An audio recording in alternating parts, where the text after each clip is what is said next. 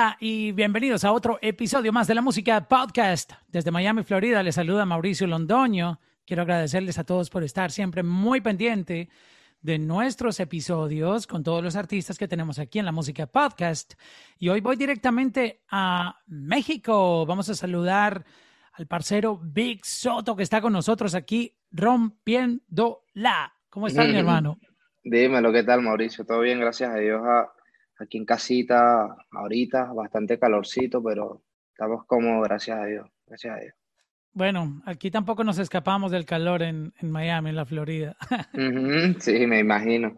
Oye, qué, dura tu, tu propuesta musical, este, y se está sintiendo lo que estás haciendo. Creo que cuando uno arriesga a tener su propio sonido, a mm, dar esa mm, salsita diferente, a crear como que esa, tú sabes, ese propio sello eh, eso tiene sus resultados y no todo el mundo se atreve a, hacer propuestas por, y yo los entiendo, el miedo al, fracaso, que, que, ir a pasar si me salgo un poco, pero creo que, que lo tuyo está dando muy buenos resultados y felicidades por eso. Muchas gracias, hermano. Bueno, la verdad yo siento que desde un inicio, desde que me inicié en esto de la música, creo que una de, de las primeras metas ha sido marcar una diferencia, marcar, digamos, una nueva tendencia y una nueva generación, ¿no? Digamos que yo saliendo de Venezuela, un país donde musicalmente hablando no hay mucho, digamos, muchos exponentes, muchos referentes de la música urbana, y por lo general lo que ha salido ha sido, no sé, Chino y Nacho, o sea, Danny Ocean, este, capaz, no sé, raperos como Cancerbero en su momento, que hicieron como que algo bastante grande con, su arte. Yo creo que lo que viene haciendo Soto desde un inicio ha sido como paso certero para tratar de lograr lo mismo simplemente con una nueva propuesta, ¿no? Con, un nuevo, digamos, un nuevo concepto para regalarle a la gente. Al principio venía siendo solo trap, música trap, eh, digamos, bien, bien eh, explícita para saltar, se disfrutaba de otra manera. Ahorita Soto ha evolucionado y es una combinación de muchas cosas y gracias a Dios, bueno, el día de hoy, de la mano con, con mi disquera Rimas, hemos logrado muchas cosas que en algún momento eran sueños, ahorita son realidades y bueno, poco a poco, hermano. Ahí vamos. Qué, bueno escuchar eh, que las cosas se van dando. Creo que es de, lo mejor que le puede pasar a un artista en, su vida, en su carrera. Pero vamos a devolver el cassette un poquitito y a contar esos inicios. Eh, primero, eres venezolano, pero terminas en, México. Obviamente, México es un país este súper duro. Este, tengo entendido que es el país número uno en consumo de, streaming. Mira, estoy aquí iluminando, tú estás agarrando más. No, ahí. Ya me veo, muy profesional. Un poquito, más de profesionalismo. Se me había olvidado prender las luces. Este, y, México es un, país durísimo en, streaming, el, número uno, tengo entendido. Este, pero, ¿cómo empieza tu, tu viaje en, en Venezuela? Devolvámonos a eso. Bueno, al principio, eh, bueno, hermano, yo soy un chamo venezolano, yo creo que eh, característico por ser, digamos, parte de la masa más grande de Venezuela, que es la clase baja, clase media baja. Y nada, digamos que yo desde que, desde que tengo uso de razón siempre he tenido como cierta afinidad y cierto cariño por la música. Más allá de solo escucharla, siempre he tenido como la intención de, de descifrarla, de desglosarla, de entenderla desde un principio, desde que era niño. Entonces, yo creo que con el tiempo que fui creciendo con este, con este amor, este, estas características que eran naturales en mí, y yo creo que por parte de mi familia, por parte de mamá, fui adoptando ciertas, ciertas habilidades como las, como las, las que son el freestyle de rapero, eh, digamos, escribir rimas, toda esta vuelta que fui aprendiendo con el tiempo todo, inició en un pequeño barrio en, Venezuela, de los Valles del Tuy, que se llama eh, Urbanización La Raiza, y ahí digamos que, crecí la mayoría de mi infancia, cuando por ahí en el 2013, 2012 se pone de moda el freestyle, el hip hop y las batallas de rap en un pueblo donde nadie, absolutamente nadie de la ciudad, como era el distrito capital, Caracas, conocía que existía los Valles del simplemente era algo de moda de un, de un, pueblito pequeño, pero que de alguna forma u otra ciertos, ciertos referentes fueron expandiéndose, expandiéndose, y así como que el pueblo donde yo vivía se puso en el mapa, por así decirlo. Entonces, eh, yo inicié siendo freestyler y me gustaban también las batallas de rap, me gustaba meterme una plaza y tirarme rimas contra otro rapero. Y así Pero vos, pues vos, le metías improvisando en, en, el acto, o sea, sin, sin planificar. Sí, en el acto, sin planificar nada. Lo que estuviera ahí, lo, lo, que me dijera, lo que me dijera él, yo trataba de respondérselo y así era como empezaron las vueltas. Ojo, ojo con esto, con el tiempo me di cuenta que no era mi fuerte, porque llegué a ganar una o dos batallas, pero siempre perdía, nunca llegaba a la final, todo mal. O sea, era, yo siempre he considerado que el freestyle tiene algo y es que más allá de tener el talento de rimar al momento, hay que tener mucha actitud y eso también mata mucho. Entonces yo en ese entonces era como muy tímido, me faltaba un poquito de actitud, no sé qué, y decidí abrirme y empecé a escribir mis propias canciones. Cuando empiezo a escribir mis propias canciones, eh, empieza como una oleada de una nueva generación de trap en Venezuela, que era un trap bastante de Venezuela, que lo que hablaban era muy de Venezuela, la situación de Venezuela, eh, digamos, la delincuencia, lo que sucedía en los barrios, todo esto muy real. Y a mí me gustó este concepto. Y entre esos escuché a, un compañero que se llama Trainer y, su colectivo que se llamaba Eleuse Music, por sus iniciales, Lírica Unánime Crew. Eh, digamos que empecé con ellos a, a, crear música, no sé qué, y tuve cierto, como cierto como te digo, acercamiento con Trainer y nos entendimos muy bien a la hora de crear música y allá empezamos. Big Soto y Trainer se volvieron como un dúo, por así decirlo, no directamente, pero éramos un dúo. Y empezamos a crear un concepto que lo decidimos llamar como los chamitos locos. ¿Por qué? Porque lo que hacíamos era quejarnos de todo, literal, pero de la manera más divertida que podía ser posible. Entonces, todo el mundo en Venezuela estaba en un momento donde la estaba pasando mal, entonces todos se querían quejar y esta música de alguna forma u otra era lo que necesitaban en ese momento. Un canal de expresión de, de, lo, de, lo, que estaban sintiendo. Desahogo, por así decirlo. Sumándole también el hecho de que en este punto, no recuerdo exactamente en qué año, no sé si fue en el 2016 o en el 2017, en este punto mucha gente estaba empezando a salir de Venezuela, a emigrar a otros países, entonces fue como que muchas cosas se pusieron a nuestro favor, porque justamente en el momento que nosotros empezamos a popularizarnos en Venezuela, toda la gente que venía saliendo a Argentina, a Estados Unidos, a Perú, a Chile, porque ahorita los venezolanos están en todo el mundo, hermano. Entonces, de todos esos siempre había uno que le decía a los chilenos, a los argentinos, a los peruanos, mira, escuchen esto, que esto es lo que están haciendo en mi, en mi país ahorita. Y así poco a poco iba creciendo.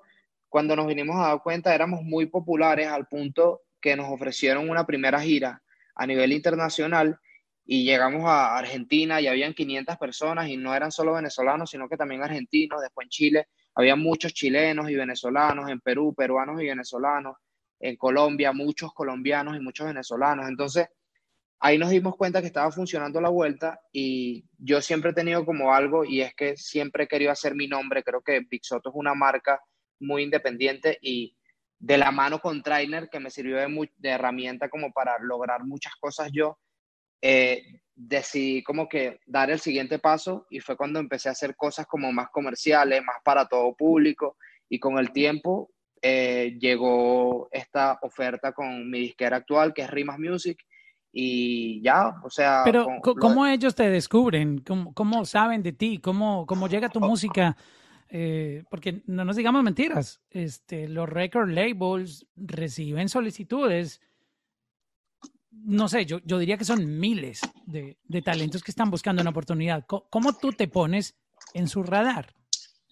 Hermano, yo era parte de un colectivo. Yo era parte de un colectivo musical que, que, lo conocen como OBG. Este colectivo está fundado por, por Acapela, que es un rapero venezolano también muy, muy popular. Em, eh, para ese entonces éramos a capela, Trainer, un compañero que se llama Caracas de Venezuela, em, eh, Jack Russell y yo. Éramos un colectivo y con el tiempo, este, digamos que fueron sucediendo cosas, pudimos lograr cosas también de la mano de ellos, que nos brindaron muchas herramientas, y, pero todos éramos totalmente independientes. Entonces, conforme pasó el tiempo, a mí me habían llegado muchas eh, solicitudes, o sea, yo no buscaba nada porque yo era muy incrédulo, hermano. Uno en Venezuela, uno cree que a uno no le va a llegar un contrato de, una, de un mayor, de una disquera, ¿sabes? Como que uno no cree eso, uno simplemente quiere seguir haciendo arte y ya. Entonces yo con eso en mi mente simplemente seguí y seguí y seguí y seguí seguí haciendo música y un día me reuní con una gente que me quería decir algo y me dijeron, mira, la hijera que, que trabaja con, con Bad Bunny quiere hablar contigo, no sé qué y tal. Y yo, wow, o sea, yo, yo no me lo creía, la verdad. Yo claro, y, y, más con lo que me estás diciendo que en Venezuela nadie piensa que esto le va a pasar. Y, Exacto. Me gustaría que me comentaras por qué la gente está perdiendo la esperanza. Obviamente, sabemos la situación por la que el país vive, oh, que seguramente eso tiene influencia, pero creo que la, la esperanza, eh, el nivel de esperanza debe ser muy bajo en, en, en al tú el entorno que hay, ¿no? Eh, ver todo vuelto mierda, básicamente. Literal, hermano, yo soy parte de una familia donde a mí, o sea, cre crecemos con un chip en la cabeza o nos hacen crecer con un chip en la cabeza que nos limita, nos autolimita. Porque por ejemplo, mi mamá me decía a mi, mi, mi propia madre que al día de hoy, ella dice, ah, yo no sé en qué pensaba, pero ella me decía a mí como que, hijo, ¿qué vas a hacer tú sacándote un pasaporte como si fueras a salir del país? Si sabes que no hay para salir del país. Y yo como que, verga, yo pensaba en, antes de yo como pegarme, por así decirlo, en Venezuela, y yo me ponía a pensar, yo digo, verga, tienes razón, o sea, porque yo me voy a sacar un pasaporte si seguramente yo no voy a salir de aquí y capaz salga a Colombia por tierra una vez y ya no sé, o sea, yo no sé. Entonces, cuando empieza lo de la gira, yo me saqué el pasaporte como cosa de Dios, porque los pasaportes en Venezuela son un problema para sacarlo. O sea, todo es un problema, la verdad. Y gracias a Dios se me dio. O sea, yo creo que estaba todo sucediendo en el momento que tenía que suceder y capaz, bueno, capaz no, yo estoy seguro que estaba destinado a esta vaina, hermano, porque, ¿sabes? Como que, o suerte, o no sé, porque esto no le pasa a la juventud venezolana hoy en día, gracias a Dios, hay una esperanza más grande desde que personas como yo, personas como Trainer, personas como Jerry D, personas como Neutro Shori, que son muchos referentes venezolanos, personas Noré también, no, Noré, haciendo su bullita. micro, micro, TDH, todos los muchachos que ahorita son Nakari también. Nakari, todos, todos Nakari es la cosa, siempre pierdo el problema con los acentos. No, pero fíjate esto, hermano, eh, al final de todo, ahora, está, ahora es que está sucediendo musicalmente una revolución en Venezuela y está bien porque eso le da esperanza a muchos que están en el barrio también intentándolo y no lo ven tan imposible, entonces lo hacen con más amor y con más, digamos, más esperanza de que puede suceder lo mismo que sucedió conmigo con ellos. Entonces, personas como yo, tengo mi colectivo en Venezuela o mis amigos, los apoyo, los ayudo, si necesitan de mí, no sé qué, ahí estamos siempre compartiendo la música de los nuevos talentos y ahorita son talentos que ya los conocen en otros países, que son talentos pequeños, pero ya los conocen en otros países. Entonces, esto no sucedía antes. Una de las cosas también que, que, que digamos, perjudicó, perjudicaba mucho el, el, talento venezolano era que la cultura de antes, la generación pasada, limitaba, se limitaba mucho a apoyarse entre sí. Entonces, como que el apoyo no existía entre ellos y obviamente no crecían, hermano. Si no hay apoyo general, ¿me entiendes? Yo estoy con Neutro, Micro, Micro me apoya, yo apoyo a Micro, Neutro me apoya a mí. E, esto es un trabajo de, de, de, familia, de team. Solo no se puede en, este, somos, Somos un país, por algo Puerto Rico es lo que es en este momento. Tal cual. Y bueno, bueno hermano, entonces, literal, eh, saliendo del paréntesis, eh, caigo, me reúno con esta, con, con mi disquera mi disquera actual, por así decirlo. Y, ¿En dónde fue esa reunión?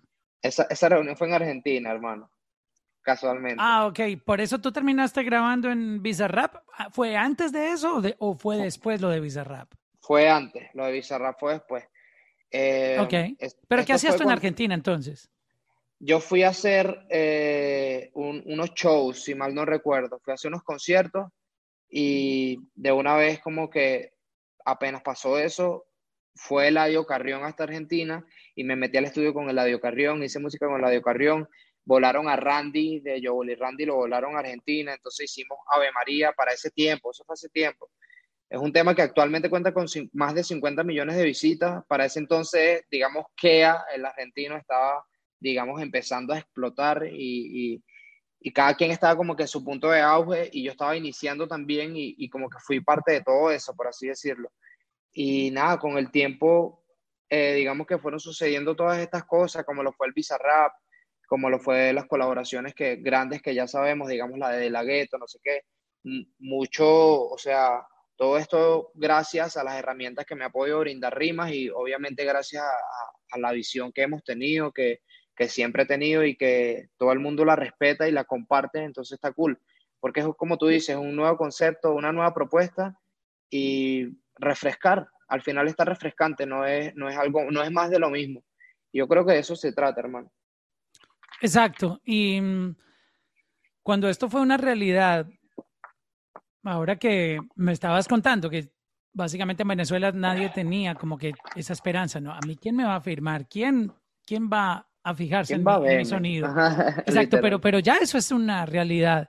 Este, ¿Cómo fue ese cambio en, tu vida después de tener ya la certeza de que realmente una compañía como Rimas Music ya, ya te tenía fichado? Hermano, obviamente al principio uno no, al principio uno como que no cae en cuenta. Yo te soy sincero. ¿Cuánto te demoraste en, digerir eso? Yo creo, hermano, y todo, que aproximadamente un, unos ocho meses en digerirlo. como que te, despertabas y decías, estoy firmado, wow. Claro, porque yo decía. Equipo.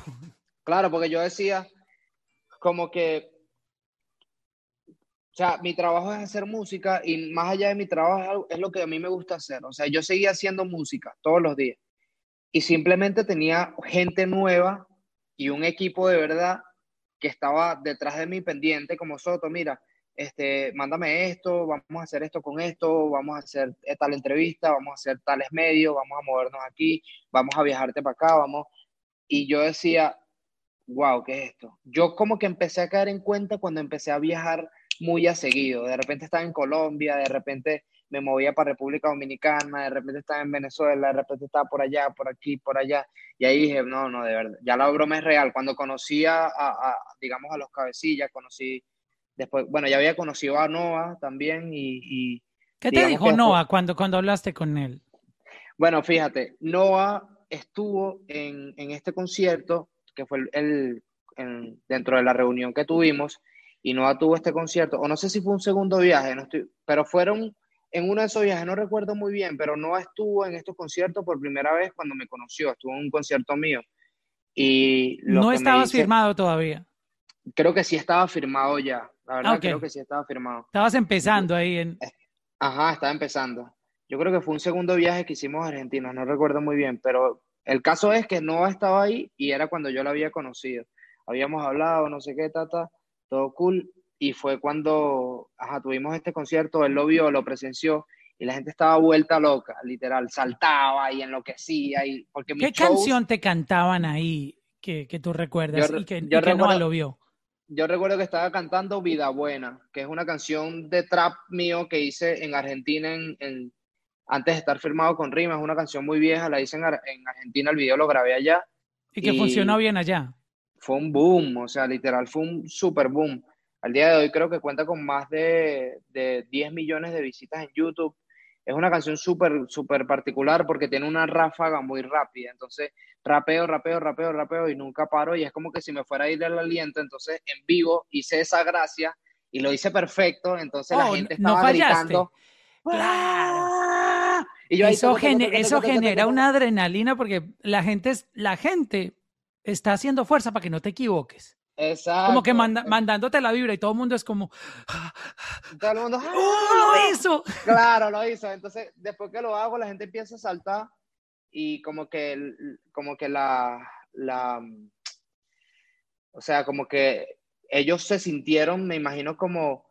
Se impresionaron, ¿sabes? Como que me dicen como que, mira, esto es increíble, este, boquiabiertos, decían, wow, la energía, lo que yo transmitía, les pareció súper super impresionante. Y desde ese entonces, digamos que, o sea, hemos tenido como mucha, o sea, somos como una familia en este momento, capaz, no, digamos que trato de, estar como lo más ahí presente siempre posible, aunque yo sé que, por ejemplo, Noah está en su proyecto Combat todo el tiempo, yo estoy con Junior, que es como mi, mi, manager principal, que es otro de los cabecillas de rima, estoy de repente con Yomi, de repente por aquí, por allá, con toda la gente, pero todo es una familia. Entonces ya el día de hoy, todos estamos seguros que estamos haciendo un trabajo bien porque seguimos en constancia, sacando música, haciendo música, haciendo música, colaboraciones todo el tiempo, haciendo cosas.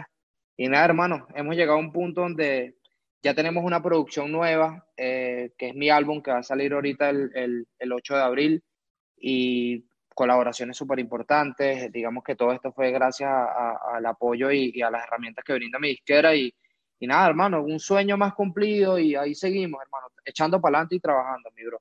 Bueno, empecemos a hablar del álbum. ¿Cómo se llama el álbum?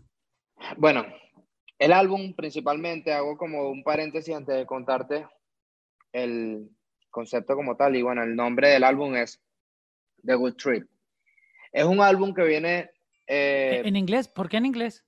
The Good Trip, porque, no sé, fíjate que no sé, como que una de las cosas que me, me, han, me han caracterizado a mí como artista es que hace, creo que ya tiene cinco años o cuatro años, que solté mi primera producción musical, que es John Cream, era en inglés. Entonces, me gustaba mucho el hecho, o sea, siempre se me ha hecho como muy, muy interesante el hecho de que la gente tenga como que algo que descifrar, ¿no? Aunque esto es nada más simplemente traducir pero de igual manera no es algo que tú lo ves y tú dices, ah, no sé, un nombre, el buen viaje, no. Simplemente al inglés siempre me ha gustado, siempre he tenido muchas referencias americanas, entonces digamos que soy muy fan de Drake, de Travis Scott, de Trippie Red, de Los Migos, toda esta gente son personas que yo sigo y que trato de usar como referencia y me gusta el hecho de yo como latino las portadas o los nombres de mi disco sean en inglés. Entonces, capaz, pronto, si una producción nueva, puede que sea en otro idioma, capaz, ¿me entiendes? Como que no sé, no, no inglés, pero esta vez es en italiano, no sé, cualquier vaina que se me ocurra. Entonces, partiendo de ese punto, The Good Trip es un, es un álbum que, que yo tenía pensado hacer, lanzar hace más de tres años, antes de, de, firmar con mi disquera. Ya estaba hecho estaba listo para ese entonces, pero, pero era un álbum, escucha, era un álbum que, que tenía, o sea, estaba direccionado hacia un tipo de público en específico, que en este momento ese álbum no hubiera sido lo mismo, me explico. Entonces ese álbum fue mutando, fue haciendo metamorfosis con el tiempo y ahorita es un álbum poderoso, ¿me entiendes? Como que yo creo que yo lo pausé para ese tiempo yo simplemente lo pausé. No, lo, lo pusiste a incubar. Lo, ajá, lo dejé ahí, Pax. Y dije, bueno, ya firmé con, con una disquera, tengo herramientas para hacer esto más grande. Yo creo que no es el momento para soltar un álbum a este tiempo. Prefiero trabajar en sencillos. Igual hicimos mucha música, hicimos un álbum Neutro Shorty y yo que se llama Apocalipsis. Hicimos mucha música, o sea, contenido nunca faltó pero mucha gente estaba como que medio triste porque no salió en ese entonces este álbum que ya estaba. Entonces, fíjate que em, como que lo, lo, dejamos ahí incubando, fue agarrando su forma y ahorita es un álbum que está totalmente completo, hermano. Es un álbum que tiene de todo, para todo tipo de público, para todo tipo de gusto, y es un álbum que cada canción tiene una personalidad. Te cuenta, te expresa y te hace sentir algo. Entonces nosotros lo vemos como que es un álbum que le va a dejar bonitos recuerdos a la gente. Yo creo que ahorita es lo que se ha perdido, hermano. Siento que hoy en día la música se enfoca más en que una canción sea un hit mundial, pero se olvidan de que esa canción genere algo en la gente, ¿sabes? Y yo, Big Soto, siempre me he caracterizado por eso, porque yo hago la música sintiéndola a un punto que yo sé que el que la escucha la va a sentir igual que yo. Y eso se ha, se ha tratado siempre, ya sea una música que te, que te genere rabia, como ganas de saltar y, comete el mundo o una canción que te dé tristeza y te haga recordarte de la jevita que te hizo daño o la jevita que ya no quiere estar contigo. Y eso se trata, es un álbum que es eso. The Good Trip, ¿por qué? Porque es como una montaña rusa. De repente estás arriba, de repente puedes estar abajo, de repente puedes estar en el medio. Y yo creo que eso se trata en los buenos viajes, de muchas experiencias, de muchos sentimientos. Y nada, hermano, es una combinación de todo, muchas colaboraciones, eh, no sé si pueden mencionar las Claro, cuando, cuando salga esto ya, ya está fuera, entonces suéltalo. bueno, hermano, tenemos, eh, como principal colaboración de, por ahí creo que la número 3 del álbum es Eladio Carrión, una canción que explícitamente, no sé si le ponen el pip, pero se llama Putero, es una canción que habla de una persona que está en el strip club metido como para olvidarse de una persona que le hizo daño. Y nada, simplemente creo que le puede identificar a mucha gente, muchos hombres, simplemente si una mujer le hace daño, capaz se van en una tusa infinita y otros se van al strip club a gastar dinero y a, después a pasar su tusa o su tusa en el strip club, ¿me entiendes? Como que es una realidad. Y, otros se, enamoran del stripper. Y, otros se enamoran del stripper y la vuelta, esa vuelta. Tenemos a Ladio Carrión. Tenemos a Micro TH. Oh, qué bueno. Ya lo tuvimos también por aquí en el podcast. Qué, qué, qué tremendo artista. No, él es de mi favorito y es de mis También está allá en México, ¿no? Él vive en, México. no, él, vive en, Miami Beach, está él ahorita. Oh, sí. Oh, bueno, yo tenía pensado que por algún motivo que estaba en México. Entonces, eh, capaz hizo, la entrevista y estaba por acá, no sé. Pero bueno, bueno, entonces tenemos a Micro TH, una canción que se llama Lloro. Es una canción bastante melancólica, pero se puede disfrutar el ritmo tropical, es un ritmo de dancehall eh, tiene un concepto bastante claro, eh, expresa bastante tristeza, pero a la misma vez tampoco como arrepentimiento, sino solamente tristeza, está cool. Digamos que también tenemos Amenazi de República Dominicana. Duro. Un tema, un tema que se llama Te Conozco. Y es un tema bastante lindo porque eh, es un tema que habla sobre una relación y es una dedicación que uno le está haciendo a esa persona. Y tiene una frase muy emblemática de un rapero venezolano, que es Cancerbero, que mm, dice, eh, yo te conozco a ti tanto que puedo recordarte a quién eres por si lo olvidas. Esta frase. Esta frase está, ahí esa Frase. Sí, esa frase está ahí puesta, entonces me parece súper linda y, obviamente, con todo respeto a, a, Cancerbero, que en paz descanse, eh, me, me, me, llenó como de bastante, bastante alegría y aparte en una colaboración con un artista tan grande como Amenazi, la llevó a un punto, es un tema de reggaetón bastante sabroso como para dedicarlo, para disfrutarlo, para bailarlo, para todo. Eh, por otro lado tenemos a, en una sola canción, tenemos a Tiago PZK, que es un artista argentino que ahorita está dando mucho de qué hablar, Babi, que es un artista también argentino, tenemos a Trainer, que es un artista venezolano, mi colega de toda la vida, que fue el que me dio la mano cuando inicié en, esta carrera. Una canción que se llama Diamantes y es una canción que básicamente eh, habla sobre la mujer, tan, o sea, como la, la apreciación a la mujer como si fuera un diamante, más allá de algo, de algo, ¿cómo te digo?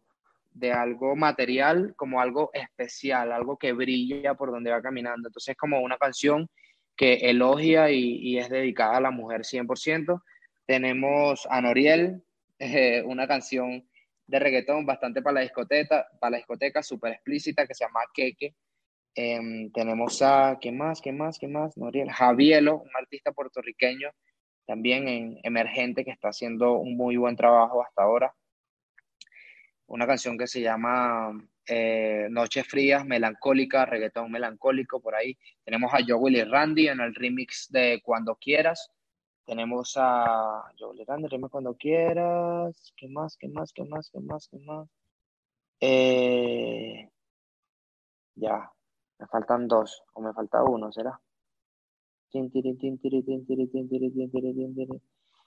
Wow. bueno, ya, ya, la gente ha escuchado algunas canciones que tú has lanzado como sencillos del álbum, ¿no? Ajá. Ah, Lérica y Liano, Estrés. Lérica y Liano, que es de mi favorita. No sé si ya, ya está fuera la, la, canción, exacto. Te la recomiendo, sabrosísima para disfrutarla. Lérica y Liano y. Diablo, creo que me está faltando. traductor y Basile, ¿ya los mencionaste o no? Ah, Basile, traductor y creo que ya. Creo que ahí está. Ahí está, wow. Este. Mm, ah, miento, miento, miento, hay un último. Sway, que es un artista venezolano. Fíjate esto, que no se te olvidar este nombre. Sway es un artista venezolano que está empezando a emerger, es de la nueva escuela, de la nueva raza de allá de, Venezuela, y yo lo estoy apoyando, le estoy dando mi mano y, le he brindado como que hasta donde puedo mi, mi apoyo y, y ha logrado hacerse un nombre hasta ahora, independiente. O sea, él solo así, con sus herramientas, sus cosas. Obviamente yo como su hermano, digamos que su hermano mayor, siempre estoy ahí apoyándolo. Y hay algo curioso, yo nunca he interpretado un tema escrito por alguien, nunca. O sea, hasta ahora... Como, como buena mm, regla de rapero, ¿no? Yo escribo lo mío. Yo escribo lo mío, nadie toca mi lápiz. La única persona que ha tocado un, eh, mi lápiz hasta ahora ha sido Sway en un tema que se llama Drama del álbum. Que ¿Y por qué, por, qué, por qué rompiste la regla ahí con eso? Porque me pareció especial. O sea, e, él, desde un inicio, Sway es un artista que me ha parecido súper especial porque me recuerda mucho a mí cuando inicié, pero ya más avanzado, porque obviamente son otros tiempos y súper, súper adelantado. Entonces él me presenta esta canción y me dice, esta canción me hace sentir mucho a ti. Y yo le digo, wow, tienes razón. Pásame la pista, yo la grabo y la monto. Y él no me lo creía y yo la grabé, la monté, la mandé a, producir, la terminamos y después la metí en el álbum y él me dijo, mano, no te creo. Pues es la hora que él no me cree que yo grabé la, canción. Está ahí y la canción con él se llama Espero que sea feliz. Es una canción de las más especiales del álbum, aparte de ser totalmente diferente a lo que la gente espera de, de, o sea, hoy en día esperan o reggaetón o trap. Esto es un low fi hermano. Esto es algo totalmente diferente. Entonces es como un hip hop que creo que es una rama que se ha descuidado bastante, que, que, es un hip hop como triste y la gente lo escucha y puede recordar a una persona y puede dedicárselo a una persona. Y el cierre como tal es Sway con su voz interpretando una llamada telefónica y, y súper especial esta canción. Y nada, hermano, hasta ahí te he contado todo. Eh, yo creo que es una producción bastante hecha con cariño, que la gente se va a disfrutar y, y va a dejarle muchos buenos recuerdos a todo el mundo, hermano, la verdad, yo siento. Qué bueno, qué bueno saber eh, todo ese cariño que le metiste al álbum y seguramente la gente te lo va a devolver este, con, con los views, con los plays, disfrutando tu música básicamente. Oye, hablemos un poquitito de, de, de todos estos cambios que tiene el sonido urbano. Este, hay muchas predicciones, está hablando, inclusive lo hacen personas de los servicios de streaming, que vienen cambios. Obviamente el, reggaetón es como que la base de todo, de, de, nuestro sonido urbano, pero, pero están apareciendo muchas, muchas nuevas olas, entre ellas eh, esta combinación con, con, el regional mexicano, los corridos tumbados, los, tú sabes, este tipo de... tú ya has tenido algunas... Eh, con, con, la gente de Rancho Humilde. Este, cuéntanos un poco, ¿tú cómo ves eso? Yo, yo siento que le falta mucho más, o sea, que si se está hablando de, fenómeno, esto apenas es el inicio de, de, de, esa ola, ¿no? Claro, no, fíjate que los corridos tumbados para mí es una de las olas que viene más fuerte, hermano. O sea, fíjate que, que Natanael Cano ya venía haciendo su, su, su trabajo, Junior H, el mismo hoy digamos que la gente de herencia de patrones, yo conozco muy pocos, la verdad, Esteban Gabriel, como que conozco varios y la mayoría son de Rancho Humilde y, y, y están, o sea, yo soy fan, hermano. O sea, te puedo decir que yo fácil puedo tener más de 100 canciones de corridos tumbados en mi, en mi celular y yo hasta ahora he hecho bandolero y bueno, digamos que, que Vengo de Nada es un trap tumbado, por así decirlo, que es una combinación de trap con corrido. Y de Nada es un tema que al día de hoy tiene más de 20 millones de streams en Spotify. Y más ya tiene 23 millones, 162 mil. Ajá, exacto. Fíjate que, que, que, no sé, también se me hace curioso de que yo siempre he tratado de encajar en todo tipo de pistas que me ponen y en esta se me hizo muy fácil, entonces como que lo sentía. Fíjate que cuando yo estaba en Venezuela... bien cómodo con ese beat. Fíjate que cuando yo estaba en Venezuela yo conocí la música de Natanael y cuando yo llegué a México, yo dije, yo estoy en México, yo tengo que hacer un corrido tumbado y tengo que romperla. Y mi primer corrido tumbado fue con Natanael, la, la persona de la que yo más era fanático cuando empecé a escuchar corridos tumbados. Entonces, me parece curioso, es una ola que viene bien fuerte. Eh, los corridos tumbados, también siento que viene por ahí una ola que capaz está un poquito más alejada del, del, de la industria, pero es una ola como de, de música más para dedicar, ¿verdad? Siento que se ha perdido mucho eso, música El romantiqueo. el romantiqueo, pero, pero el romantiqueo, romantiqueo, sin explícito, ¿no? Exacto, sin explícito, romantiqueo real. Entonces, y, y, yo creo que viene por ahí también The Good Trip ofrece también mucho de esto. The Good Trip tenía un corrido tumbado incluso y como que era tan bueno que decidimos trabajarlo aparte, pero por ahí está. O sea, va, a salir como un sencillo luego. Va a salir como un sencillo luego. Entonces, eh, entre eso, muchas cosas, no sabría como darte una predicción exacta sobre los corridos. Pero bueno, ya lo has hecho, es que eso, es lo que viene, eh, ya está mostrando. es, es lo que viene. Ahorita hoy se rompió un tema con Osuna, eh, sacaron un álbum, o sea, hoy la está rompiendo a todo lo que da, es un, un amigo también que quiero mucho por también eh, brindarme la oportunidad de colaborar con él y, y, y yo obviamente también súper, súper honrado de saber que, que, que, he sido parte de su proyecto. Y nada, hermano, apenas el comienzo de muchas cosas, siento yo, yo siento que estoy todavía muy niño y, y todavía tengo muchas ideas en la cabeza para mostrárselo a la gente, hermano, la verdad. Qué bueno, y esa innovación está, como te lo dije al inicio, ya dando los resultados, como que esa, esa propuesta tuya, que la gente la, la, la, ha cogido bastante bien. Y, y, y, en países donde, donde está pasando esa revolución, o sea, por ejemplo, no todo el mundo la hace en Argentina, porque allá está saliendo gente durísima del rap y ya, y ya tienen como que unos artistas locales que se ganaron un respeto, entonces llegar de afuera, de otro país, a ganarse ese público que ya tiene sus ídolos locales, yo creo que ya tú, tú pasaste tu primera prueba de, de, fuego en, en, Argentina. Claro, claro. No, sí, en Argentina tengo bastante respeto.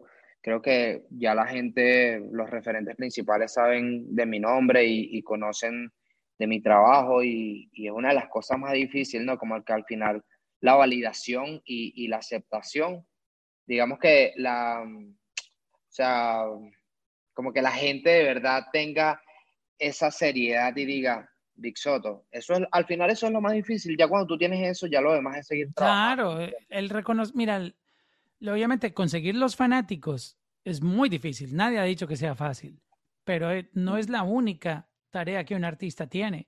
La credibilidad. cuando tú dentro de la misma industria no, no te la dan, como se dice popularmente, o de lenguaje callejero, no te dan ese respeto o esa, uh, como que no creen en ti, como que todavía no, no están muy seguros de lo que haces y claro. te la dan o, o, o, te reafirman ese apoyo. Eso es un, un, game changing para un artista porque ya puedes decir que formas parte de la industria. Cuando la misma industria dice, wow, se la damos a claro, este tipo. Al, al, al día de hoy, yo subo una foto ahí de las mías a Instagram y tengo un un comentario de Lagueto, de Liano, de Alvarito Díaz, de no sé quién, ¿me entiendes? Como que te, eh, he llegado al punto de que ya conozco a mucha gente, capaz no conozco a lo más grande, pero he hablado con mucha gente en su momento, entonces como que ya yo digo, wow, si ya he llegado a este punto, simplemente es cuestión de trabajar para que se haga realidad el hecho de colaborar con ellos, porque tampoco es tan difícil. Ya ellos saben, quién, ya ellos saben quién soy, ya todos ellos saben quién soy hasta ahora lo que toca es seguir trabajando y seguir dándole a la gente música buena para que todo el mundo, para que la gente que quizás en algún momento mis, mis ídolos o, o, las personas que yo admiro vean como posibilidad colaborar conmigo o lo vean simplemente como algo que, que está bien hacerlo porque les va a funcionar y, y, y, también se lo van a tripear, como decimos nosotros, les va a vibrar hacer música con un Big Soto, ¿me entiendes? Y en eso seguimos, hermano, trabajando para obtener más credibilidad, más respeto y, y so, sobre todo de los fanáticos y de, de, los mismos artistas de la industria que, que bueno, gracias a, mucha gente esto sigue creciendo y, y, es un trabajo como que, aunque indirectamente es un trabajo en equipo, porque mientras unos están siendo más exitosos, eso nos abre las puertas a otros que venimos por ahí detrás como en la misma lucha y, y de eso se trata, hermano. Siempre con buena energía, buena vibra y, y con toda la fe de que todo va a salir bien. Exactamente, qué bueno eso y felicidades por todo esto que está pasando contigo. Te quiero agradecer por tomarte tu tiempo para compartir con nosotros aquí en la Música Podcast.